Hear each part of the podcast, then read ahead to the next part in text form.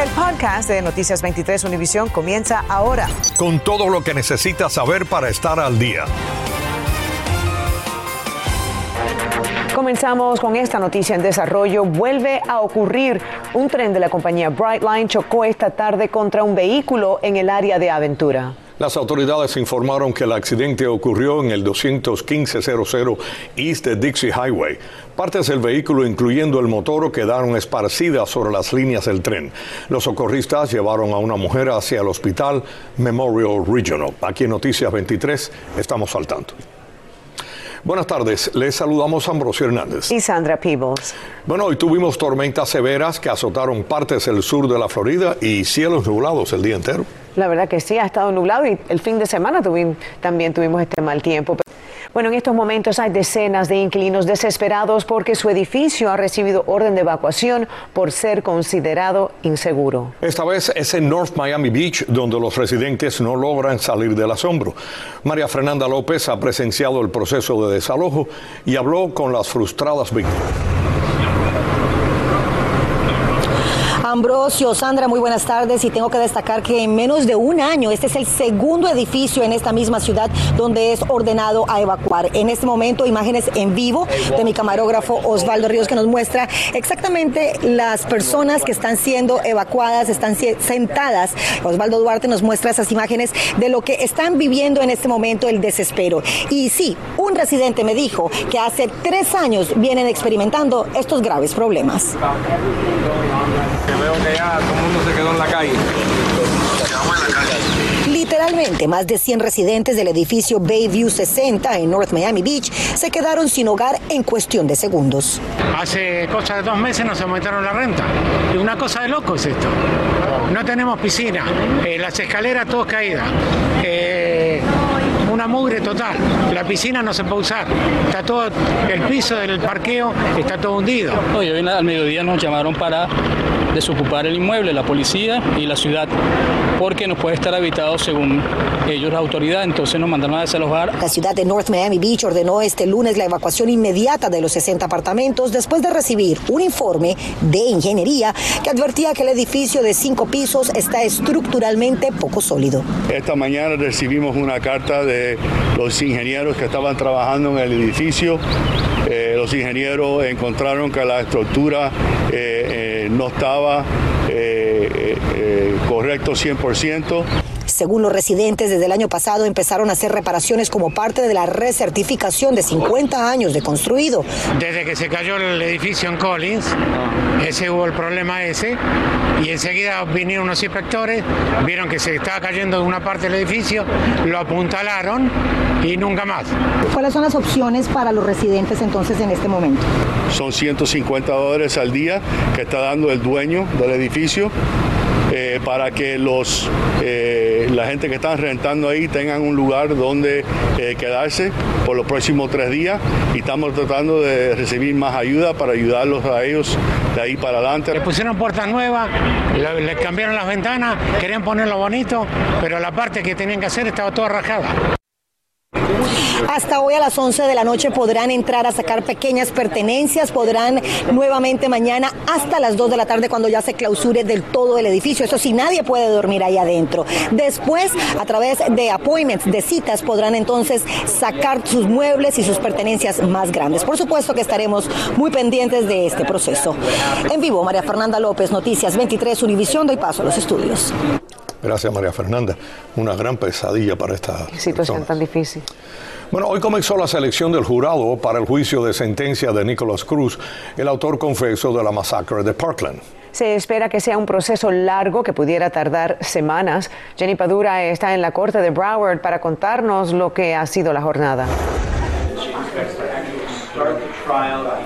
¿Qué tal? Buenas tardes para ustedes. Para que tengan una idea de la magnitud de este proceso, se han preseleccionado 3.000 personas. Solamente en el día de hoy la jueza entrevistó a unas 180. Nosotros pues analizamos un poco con un abogado lo que sería el mayor reto en este caso.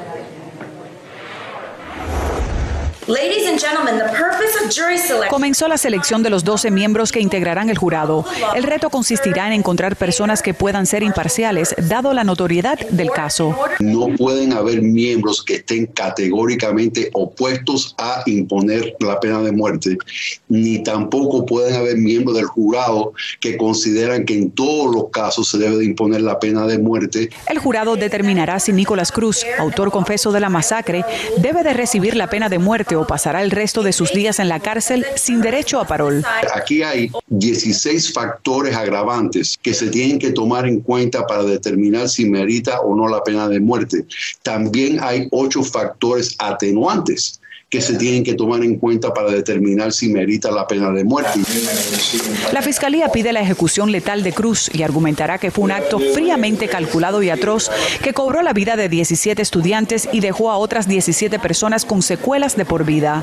La defensa argumentará que Cruz tiene problemas mentales y que su vida fue impactada por las adicciones de su madre. Inclusive, usarán el supuesto acoso y abuso sexual por parte de un compañero. La defensa ya ha indicado que al menos van a llamar a ocho eh, expertos de salud mental para precisamente enfocarse en ese posible tema atenuante. Durante este proceso de condena se escucharán los testimonios de las víctimas y se revivirá la matanza de ese 14 de febrero de 2018 en la escuela secundaria Marjorie Stoneman Douglas, que conmocionó y sumió en luto a toda una comunidad. Se habla de que el jurado pudiera visitar el edificio donde ocurrió la masacre.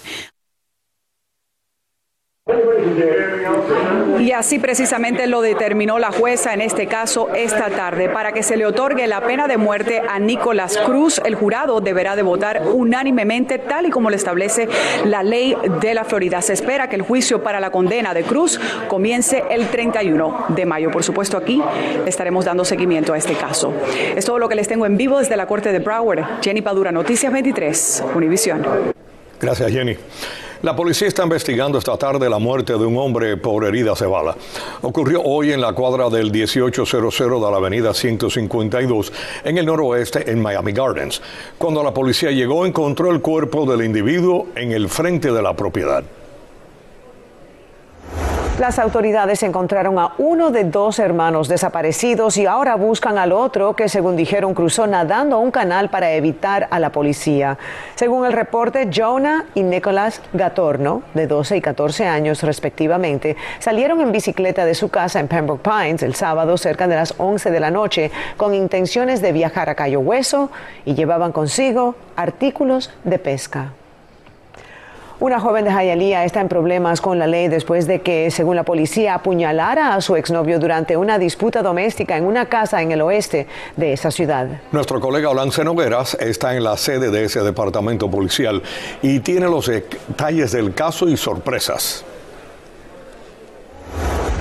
Jueza de Miami-Dade impuso este lunes una fianza de 5 mil dólares a Hamlet Hernández, una joven de 28 años, arrestada este fin de semana por apuñalar a su exnovio Joel López, de 27, durante una disputa doméstica en Hialeah. El apuñalamiento ocurrió alrededor de la una de la tarde del sábado en el patio de esta casa localizada en el 1068 del West y la 44 Terras en Hialeah. La víctima había terminado una relación de seis años en marzo pasado. Tienen en común una niña de un año de edad.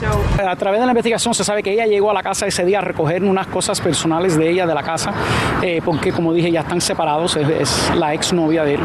Eh, y cuando estaba ahí a recoger esas cosas es cuando sucedió una discusión dentro de ellos dos. Durante esa, e, esa discusión ella se armó con esa arma blanca y es cuando sucedió el apuñalamiento. Hernández enfrenta cargos de agresión agravada con un arma mortal. La víctima fue trasladada al hospital Palmetto General con una herida en el abdomen, pero en condición estable.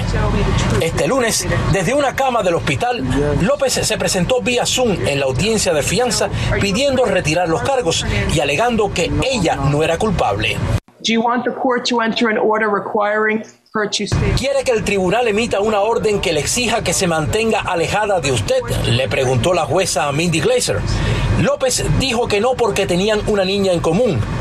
¿Alguien te obligó o amenazó para que vinieras hoy al juzgado y realizaras esta declaración?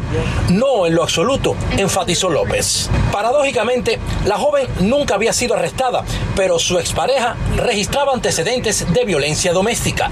La policía de Jayalía creyó inicialmente que se trataba de un intento de robo a mano armada. Una vez que eh, los enfrentaron con la evidencia que tenían, se confesaron que fue algo que ellos fabricaron en camino para el hospital, eh, después de tener una pelea donde ella mm, eh, cortó, lesionó a, a, este señor López. Incidente tiene aristas de sangre, mentiras y confabulaciones, pero no obstante, la jueza de Miami-Dade, Mindy Glazer, aceptó modificar esta orden de alejamiento y permitir que ambos disfrutaran juntos de su hija. Hola, Nogueras en Noticias 23, Univision. La policía de Miami-Dade arrestó a Carl Watts, a quien acusan de dispararle mortalmente a su esposa en el área de la piscina de un centro judío en el noreste de Miami-Dade. El tiroteo ocurrió frente a la hija de 12 años de la pareja y también frente a otros niños. Según familiares de Chandel Harris, el día anterior Watts la apuñaló. Ella lo reportó a la policía, pero no lo encontraron en ese momento. Watts además está considerado como una persona de interés en la desaparición de su expareja, Chiquita Scott en 2014. El régimen cubano eliminó a partir de este miércoles la orden de pruebas negativas de COVID y el certificado de vacunación para entrar a la isla. La nota señala que se mantendrá la toma de muestras al azar a viajeros al entrar a Cuba, el uso obligatorio de mascarilla en todos los puntos de entrada y las ah, medidas de distanciamiento social. Decenas de familias contactaron a Noticias 23 para reportar que habían pagado por hacer una piscina en sus casas, pero meses después el contratista desapareció. Se trata de una empresa que supuestamente tenía experiencia y trayectoria, pero ahora solo dejaron huecos de concreto. María Alesia Sosa tiene la historia. Lo que venden en su página web luce espectacular, pero el sueño de la piscina se ha convertido en una pesadilla para decenas de familias. En total, eh, le he pagado a él un total de más de 41 mil dólares. En total le dimos 30 mil 500 dólares. Le he dado 25 mil dólares y, y no tengo nada denuncian que contrataron a Sunshine Pools and Contracting Group y tras abonar miles de dólares los trabajos no fueron terminados. La historia era la misma, 20% cuando dabas el depósito, 30% te hacían el hueco, después cuando venían a tirarte el concreto era 25% más y ahí se desaparecían. Somos cientos de personas engañadas por estos contratistas. Construir la piscina fue el regalo de San Valentín de Catherine Santana. Sunshine Pools and Contracting fueron a mi casa, fue Raúl Valdés. ¿Y qué pasa? Que este señor es de los más nice, de los más amables, tenemos muchísimos años en el mercado y todo sonaba bien.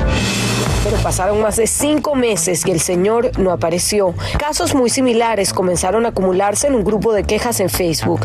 Los afectados se organizaron para reportar las irregularidades. Pero esto ha sido horrible. Desde julio que yo firmé con él, él no contesta, hay que estar arriba de él. Mi esposo fue a buscarlo en la compañía, no, no abría la puerta. Mi casa está así mi patio atrás, tengo una montaña, que hay niños atrás de mi casa.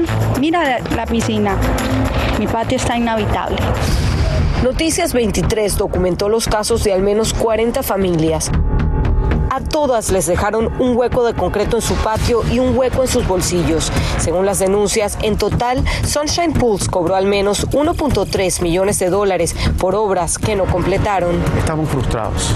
Fueron los ahorros de 10 años que con todo nuestro esfuerzo de 10 años le pagamos a este hombre y nos dejó colgado. Visitamos la sede de Sunshine Pools, pero está cerrada. Tras ser contactado varias veces, Joseph Valdés se limitó a enviar un correo en el que, alegando problemas en el mercado por la pandemia, dijo, estamos atados a contratos que no podemos terminar, ya que el costo de construcción superó el monto acordado en un 30 a 60%. Esta nunca fue nuestra intención, probamos todas las opciones, pero hemos tenido que dejar de operar y declararnos en bancarrota. Pero sus clientes no le creen. ¿Qué está pasando, hay muchísima gente, estoy leyendo los reviews de Google, algo está pasando. No, no, ya alguien va a ir, te lo prometo que vamos a, terminar tu piscina y la de todas las personas que tienen esos bad comments Eso fue lo que me dijo en ese instante. Nunca volvieron. La licencia de Sunshine Pools no está a nombre del dueño de la empresa, Joseph Valdés. Este utilizaba la de otro contratista, Sixto Muñoz, a quien también fuimos a buscar, pero no encontramos. Nunca lo hemos visto, nunca ha puesto la cara. Solamente a Joseph Valdés, que recoge el dinero, y el hermano Raúl Valdés, que recoge el dinero. Algunos de ellos ya han formalizado sus quejas en el Departamento de Regulación Comercial y Profesional del Estado y el Better Business Bureau. Noticias 23 solicitó los registros de todas las quejas. Entre tanto, los afectados también han llevado el caso a la Fiscalía. Espero que las autoridades, ¿sabes?, lo hagan pagar con la ley, porque no es justo. María Alesia Sosa, Noticias 23 Univisión. Acabas de escuchar el podcast de Noticias 23 Univisión. Puedes descubrir lo mejor de los podcasts de Univisión en la aplicación de Euforia o en univision.com diagonal podcasts.